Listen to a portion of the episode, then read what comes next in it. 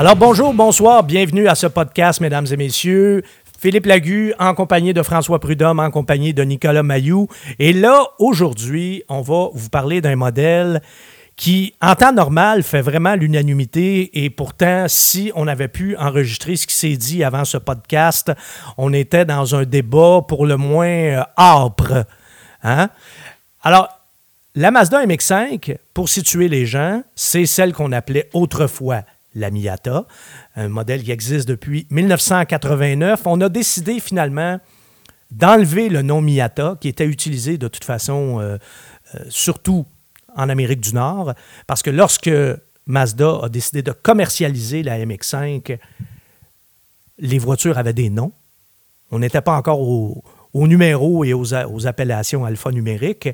Et là, ben, la mode maintenant est à ce type d'appellation. Et en plus, Miata, il y a des gens euh, du, des, départements de marketing qui disaient ben, ça fait un peu trop féminin et on perd possiblement des ventes à cause de ça. Donc, on va enlever ça. Alors voilà pourquoi la Miata ne s'appelle plus Miata, mais sachez que quand on parle d'une MX5, on parle bel et bien d'une Miata. La MX5 est une voiture que moi je connais depuis, depuis qu'elle existe. J'ai pu conduire euh, toutes les générations de la MX5, de la première à l'actuelle, qui on en est déjà quand même à la sixième génération. Et pour situer les gens, parce que je pense que la plupart des gens qui écoutent nos podcasts savent ce que c'est une Miata, mais quand même, il euh, faut vraiment préciser pour ceux et celles qui seraient moins familiers avec ça, c'est un roadster.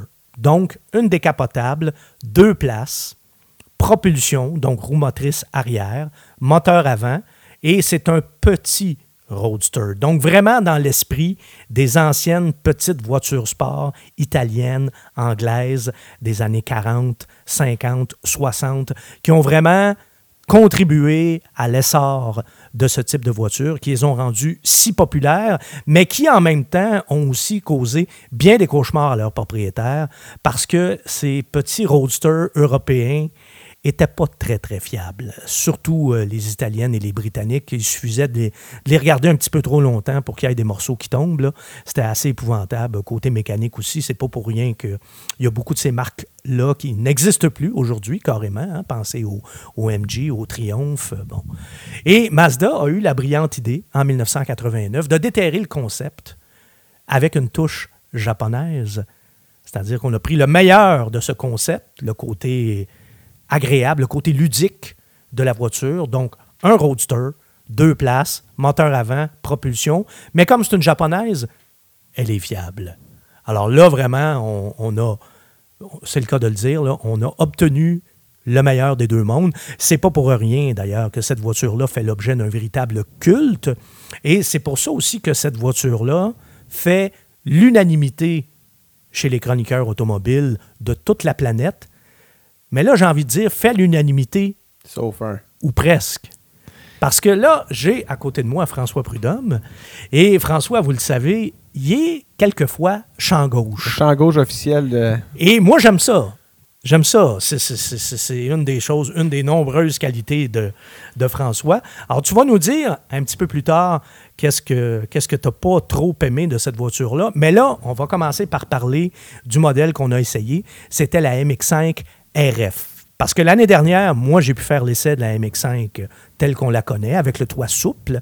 Mais cette année, Mazda a ajouté une nouvelle version, la RF.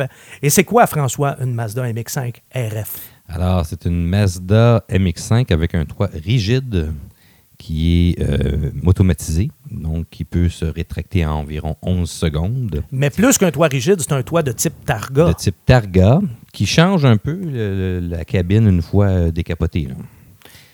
Et qui change l'allure de la voiture aussi. Et qui donne définitivement une très belle ligne à la voiture. Elle est magnifique. Euh, elle est très jolie. Je crois que c'est la plus jolie des Miata des MX5. Je seconde. Euh, on le voit sur la route, le regard des gens. Euh, ça change le véhicule suffisamment pour que les gens se demandent exactement quelle auto est-ce que c'est. Donc, euh, très réussi au niveau de la ligne. Bon. Et un toit de type Targa, juste pour familiariser encore une fois nos auditeurs, nos auditrices qui ne savent pas trop la différence entre ça et une décapotable conventionnelle, un toit de type Targa, c'est pas compliqué, c'est que vous avez tout simplement des piliers. Alors, le toit ne disparaît pas au complet dans le coffre. Il y a, en fait, le toit, oui, mais vous avez quand même les piliers de côté. Donc, c'est pas tout à fait une décapotable. Et c'est la partie centrale qui disparaît. C'est C'est un toit amovible. Et si vous voulez que je vous donne un exemple pour comparer, ben pensez à la Corvette, à la Corvette coupée, mais dont le toit, euh, la partie supérieure peut s'enlever. Ou pensez évidemment à la Porsche 911 Targa. Targa. Le nom vient de là, là. Quand on dit un toit de type Targa, ça vient de Porsche. Et dans le cas de la RF, c'est un système qui fonctionne très bien. Euh, environ 11 secondes pour euh, euh, ouvrir le toit. Euh, ça peut se faire en mouvement. Si on est à très, très basse vitesse, on parle d'être euh, pas plus que 10 km/h.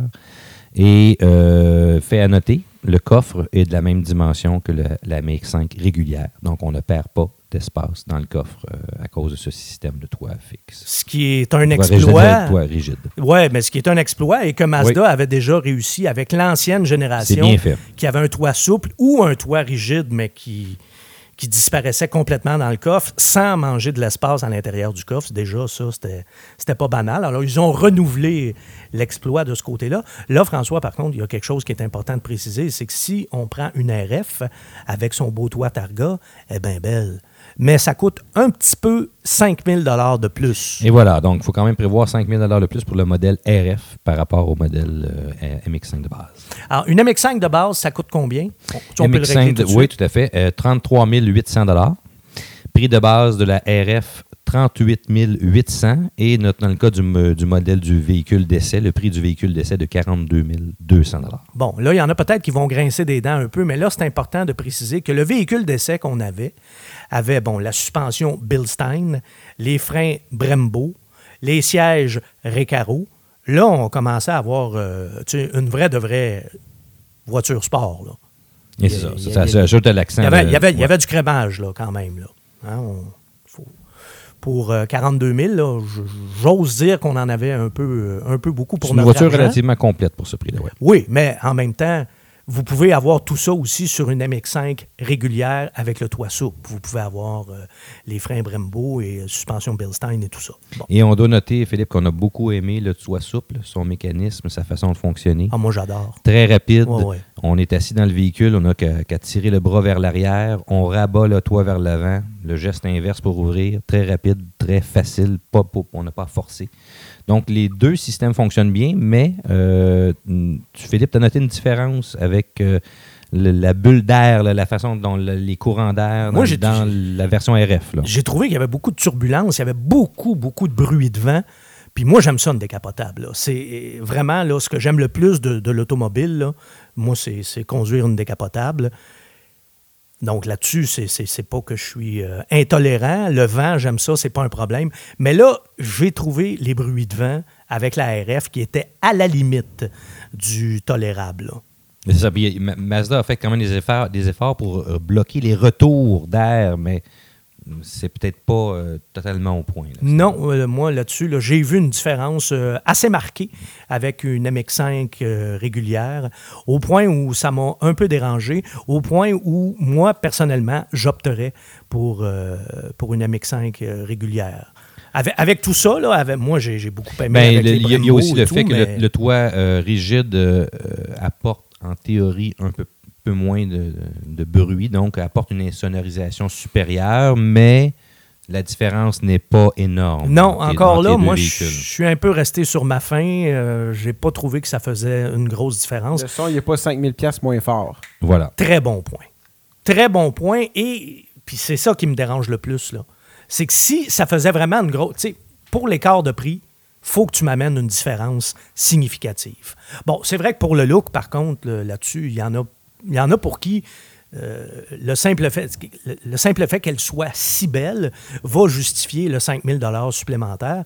Parce que, n'oublions pas, hein, quand on achète ce type de voiture-là, c'est pas le côté cartésien là, qui prime. Là. Non, parce que ça change. C'est de, c'est de l'émotion. Oui, oui. C'est un jouet qu'on achète. Le profil n'est pas le même avec la version RF. C'est Non, non, non, réussi. mais moi, j'ai bien aimé ce que tu as dit. Il y a des gens qui regardaient et qui se demandaient même si c'était Ah une, oui, tout à une fait. MX5. là.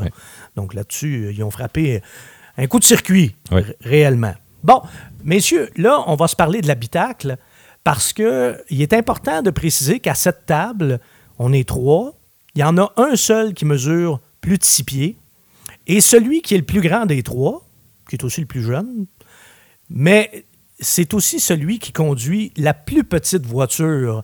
Mais en fait, Nicolas, tu conduis une des plus petites voitures de la planète. Un petit roadster qui s'appelle une Suzuki Cappuccino, petite voiture que tu as fait venir du Japon, qui est une micro-voiture. On appelle ça des... Des K-Cars. Des, des key cars. K-Car, K-E-I, oui. KI, c'est ça. Et ça, c'est vraiment assez minuscule. Là. Si vous pensez qu'une une MX5, c'est petit, là, ça, c'est encore plus petit. C'est plus petit, plus petit Une qu'une MX5 Smart. passée à, à sécheuse. Euh, c'est c'est moins haut qu'une Smart, mais c'est un, petit- un petit peu plus long. Bon.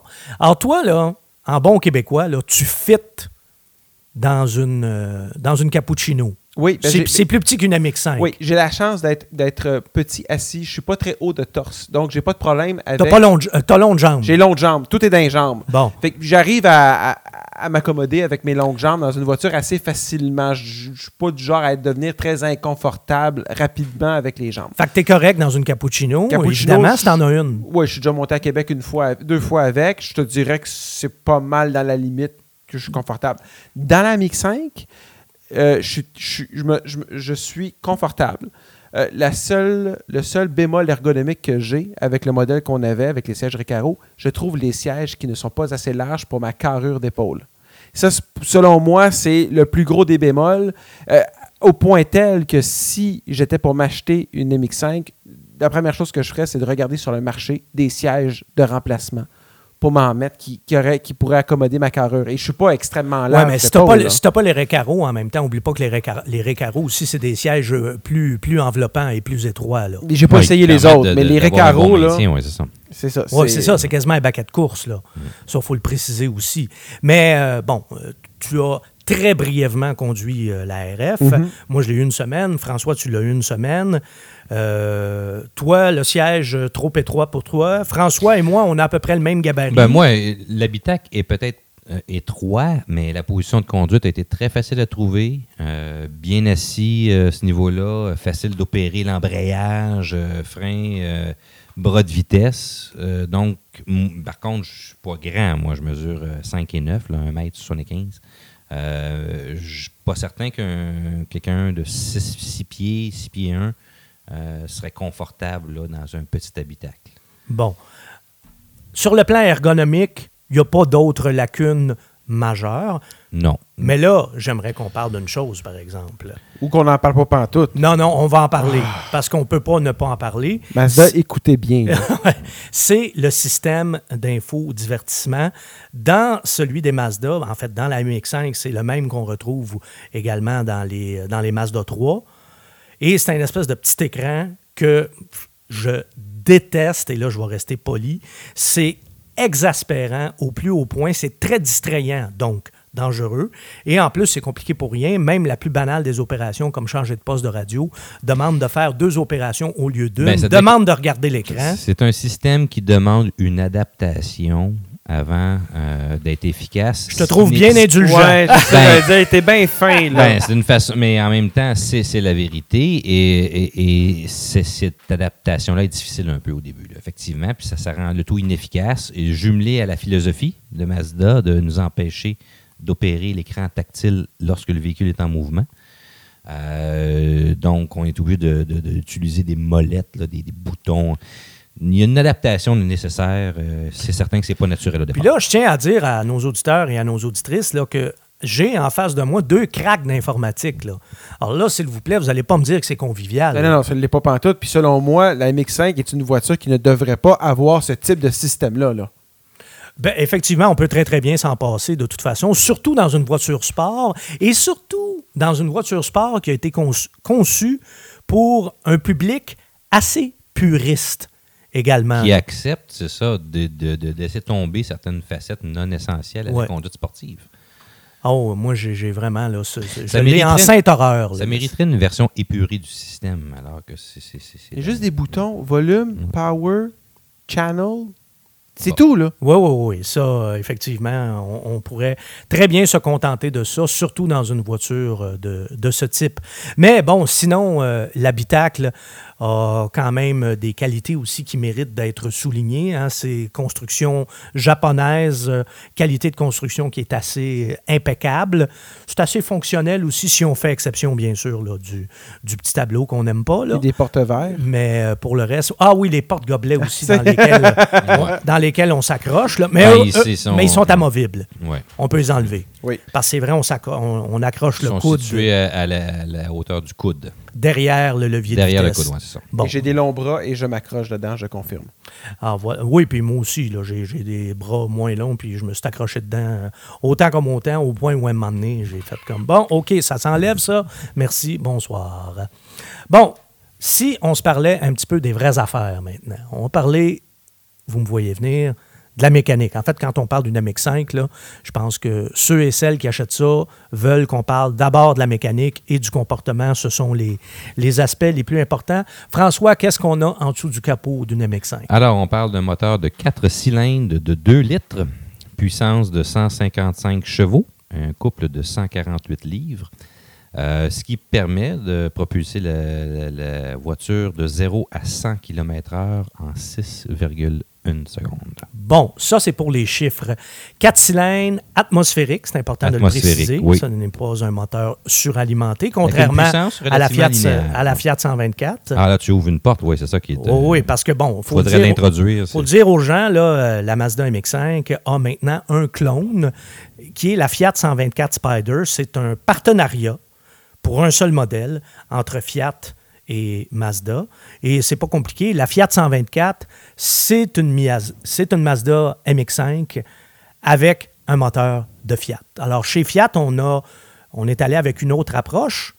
Puis on, on, a- on pourra élaborer là-dessus parce qu'on va en parler de la Fiat 124. On va faire un podcast sur cette voiture-là. Mais quand même, pour résumer rapidement, la Fiat 124, on est allé avec un moteur suralimenté. Donc, plus petite cylindrée, 1,4 litres, mais un turbo. euh, puissance assez comparable. 164 chevaux dans le cas de la Fiat et du moteur turbo et 184 livres de couple. En Puis là, différence plus marquée Voilà. au niveau du couple. Mais là, il faut faire attention parce que là, on parle du couple maximal. Oui. Mais à bas régime, euh, Voilà. dans une 124, il n'y en a pas beaucoup. Il faut vraiment faire grimper ça à peu près à 4000 tours. Là, ça devient intéressant. Qui est la Alors, caractéristique des moteurs turbo Ben, euh, souvent. et euh, tandis qu'avec la MX5 et son moteur atmosphérique, on a une réponse immédiate Oui, à bas une régime. puissance plus linéaire, plus linéaire, qui est très adaptée au véhicule, qui est plus agréable à conduire. Moteur un peu rugueux dans les hauts régimes. Oui. Je ne sais pas si tu partages. euh, Moi, je partage pas. Toi, euh, non, j'ai déjà eu des moteurs plus rugueux que ça. Ah, c'est quand même, ça, ça va bien. C'est- ouais. c'est- C'est pas énorme, là, je veux dire, dans le sens que c'est un moteur qui est quand même raffiné. là. Je dirais pas, je dirais pas jusqu'à dire qu'il est souple, Ouais, ben c'est ça. mais il, est, il est pas rugueux. En là. fait, c'est que là, en plus, moi, j'ai conduit les deux cet été. J'ai eu la Fiat 124 et j'ai eu la MX5. Et le petit 4 cylindres turbo de la 124 est beaucoup plus souple. Alors, il y Il, est, il est plus séduisant aussi au niveau de la sonorité. oui, hein, un on meilleur peut, son. Ça, c'est une autre euh, affaire. hein. La, la- ouais. la MX5, ça n'a jamais eu de son. Ça n'a pas beaucoup de son La génération actuelle, c'est- pas mal La ça. Fiat 124, pour ça, se démarque un peu. Par contre, c'est un moteur qui est fiable. Évidemment, moi, ça me fait beaucoup plus confiance un moteur Mazda qu'un moteur Fiat, faut le dire. Et l'autre chose, euh, bon, Mazda a développé une technologie qui s'appelle Skyactiv et ça nous donne euh, des chiffres de consommation très intéressants. La MX5 n'a jamais consommé si peu, faut Ben, le dire. c'est- C'est et c'est le cas. Moi, j'ai fait une conduite euh, relativement modérée là, pendant ma semaine et j'ai réussi à obtenir une cote de 6,8 litres au 100. C'est très bon, là.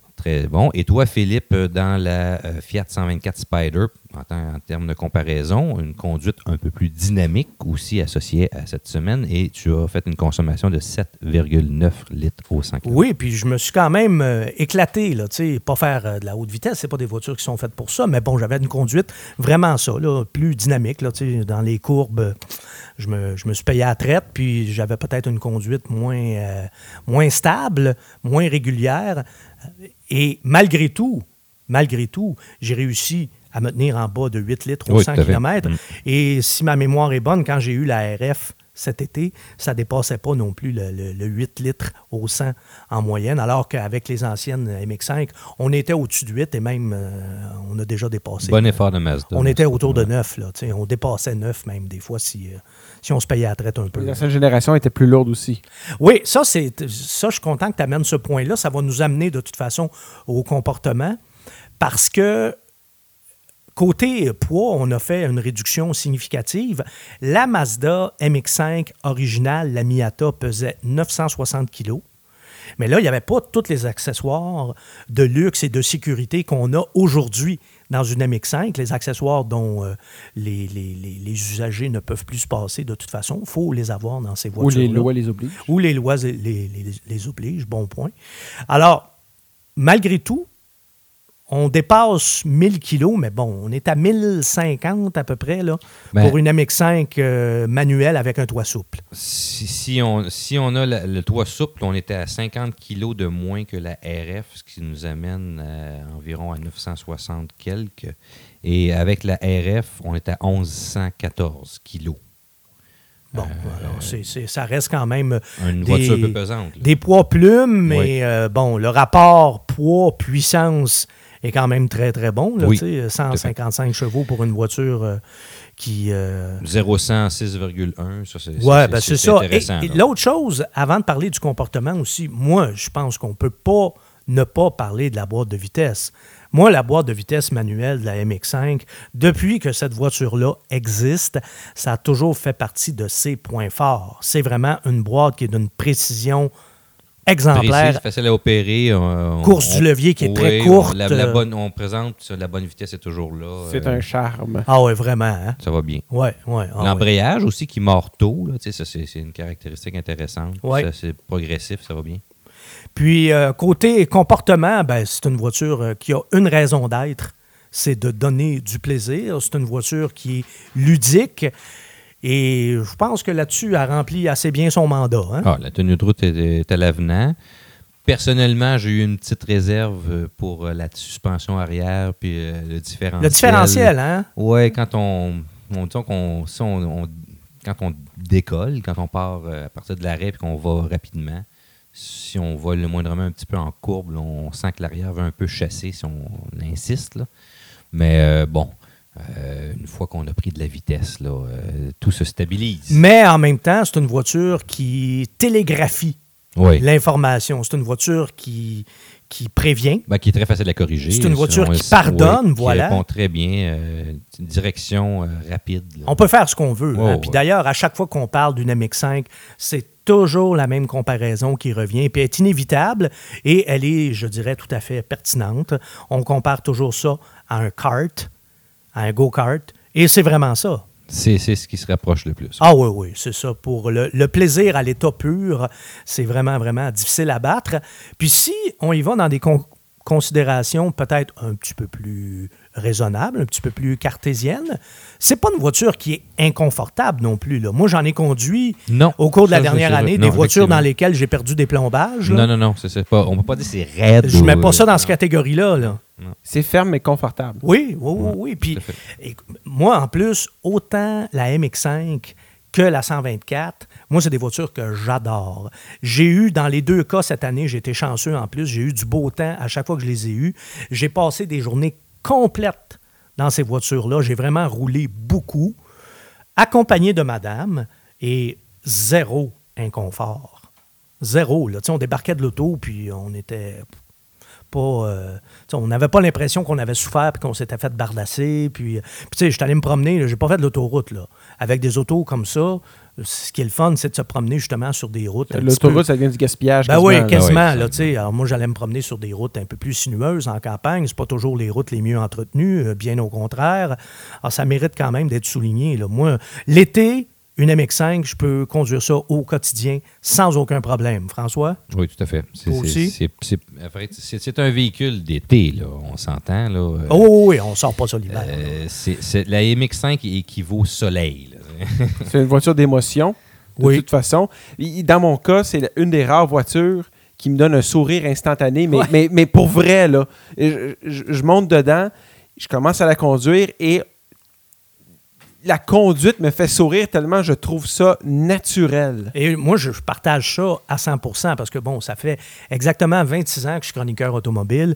Puis presque à chaque année, dans mes revues de fin d'année, la MX5 se classait toujours dans les voitures avec lesquelles j'avais eu le plus de plaisir. Il y a vraiment juste l'avant-dernière génération là, où je commençais à trouver là, que ça, ça avait perdu le, ton- le tonus et euh, la fermeté des premières générations. Mais là, avec la nouvelle, vraiment, là, on a fait quelque chose euh, d'exceptionnel. Probablement la meilleure MX5 jamais construite. Et même euh, en ce qui me concerne, j'éliminerais le probablement et je dirais, sans l'ombre d'un doute, la meilleure MX5 jamais construite. Mais là, avant de conclure, et là, j'ai vraiment gardé le punch pour la fin.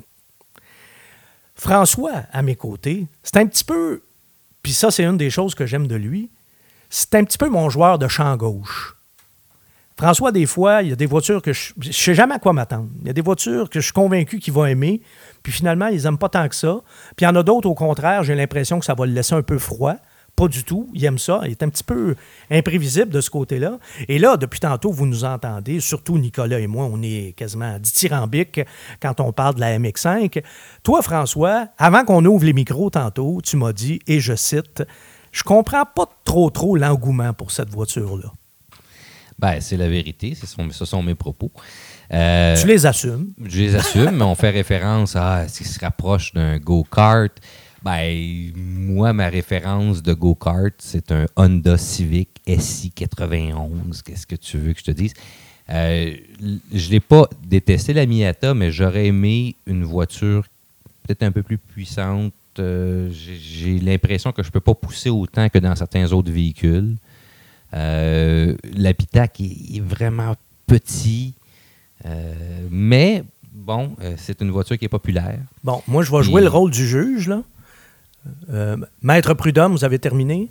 Euh, je vous laisse continuer. Parce qu'on a une objection ici Voilà. de Maître Mayou. Parce que pour conduire de façon régulière une Honda Civic SI 91, je peux te dire que la, la, la MX5 me procure autant de joie et autant. Et, et, et je comprends l'engouement pour cette voiture-là. Et je ne trouve pas ma CRX SI 91 plus agréable et plus fun à conduire que Ah, la ben, Tu viens Miata. de dire que c'était équivalent. Non.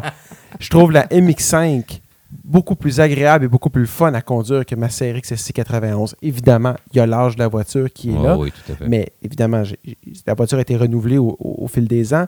Mais la MX5 demeure quand même beaucoup plus confortable, a une tenue de route qui est quand même meilleure et un moteur qui est beaucoup plus agréable et beaucoup plus souple et avec beaucoup plus de couple. Alors, je suis désolé, c'est deux voitures de la même catégorie, mais la MX5 est beaucoup plus agréable. Bon, c'est moi le juge, je vais prendre ça en délibéré et euh, je vais rendre un verdict dans, Les opinions. dans font quelques secondes. Hein? Là, moi, je, non, non, mais on fait de la justice On rapide des- on donne-tu des prix avant, de, de- avant le verdict? On les a donnés tantôt. On les a donnés? Oui, oui, oui, oui, oui, oui, je suis certain, certain, certain. Alors, si on résume, et moi, je vais rendre mon verdict, ben, en fait, j'ai pas besoin de le rendre parce que je l'ai dit tantôt. Moi, je pense que c'est la meilleure MX5 qui a jamais, qui a jamais été construite. Les puristes vont peut-être dire que c'est la première, mais bon, rendu là, ça reste un débat de puristes et ils ont ni raison ni tort. Mais personnellement, moi, j'ai toujours vraiment. Dire que j'ai aimé cette voiture-là, c'est un euphémisme. Moi, j'ai toujours adoré la MX5. Et la version actuelle, moi, je courrais m'en acheter une, les yeux fermés, euh, réellement. Nicolas, toi aussi, je pense? Oui, pour, euh, mais je prendrais la version à 38 000 et non pas la RF à 43 Ah ah. Oui, voilà, voilà. Puis toi, François, ben, Ah, je vais continuer de vous regarder aller. Mazda MX5 ou Fiat 124, rapidement, en terminant? Euh, ce serait la MX5. Pourquoi? Euh, le moteur, effectivement, j'aime le, le- le moteur qui est plus équilibré. Puis euh, la fiabilité aussi. Hein, Parce que le- la, la Fiat 124, euh, j'aime mieux le son, mais euh, au niveau du résultat, j'aime mieux la MX5. Ah ah! Très important de le Je souligner. partage, je partage. Bon. Puis je vais conclure avec la, la fiabilité, qui est peut-être le- le- le- l'argument le, plus raisonnable, le plus cartésien dans tout ce débat là, d'une voiture euh, conçue juste pour, euh, pour nous donner du plaisir. Mais tu sais, c'est quand même le fun. Surtout quand on achète ce genre de voiture-là, souvent, on veut les garder longtemps. Et la MX5, depuis qu'elle existe, c'est une voiture qui a toujours brillé par sa fiabilité. Alors ça, je tenais à le souligner.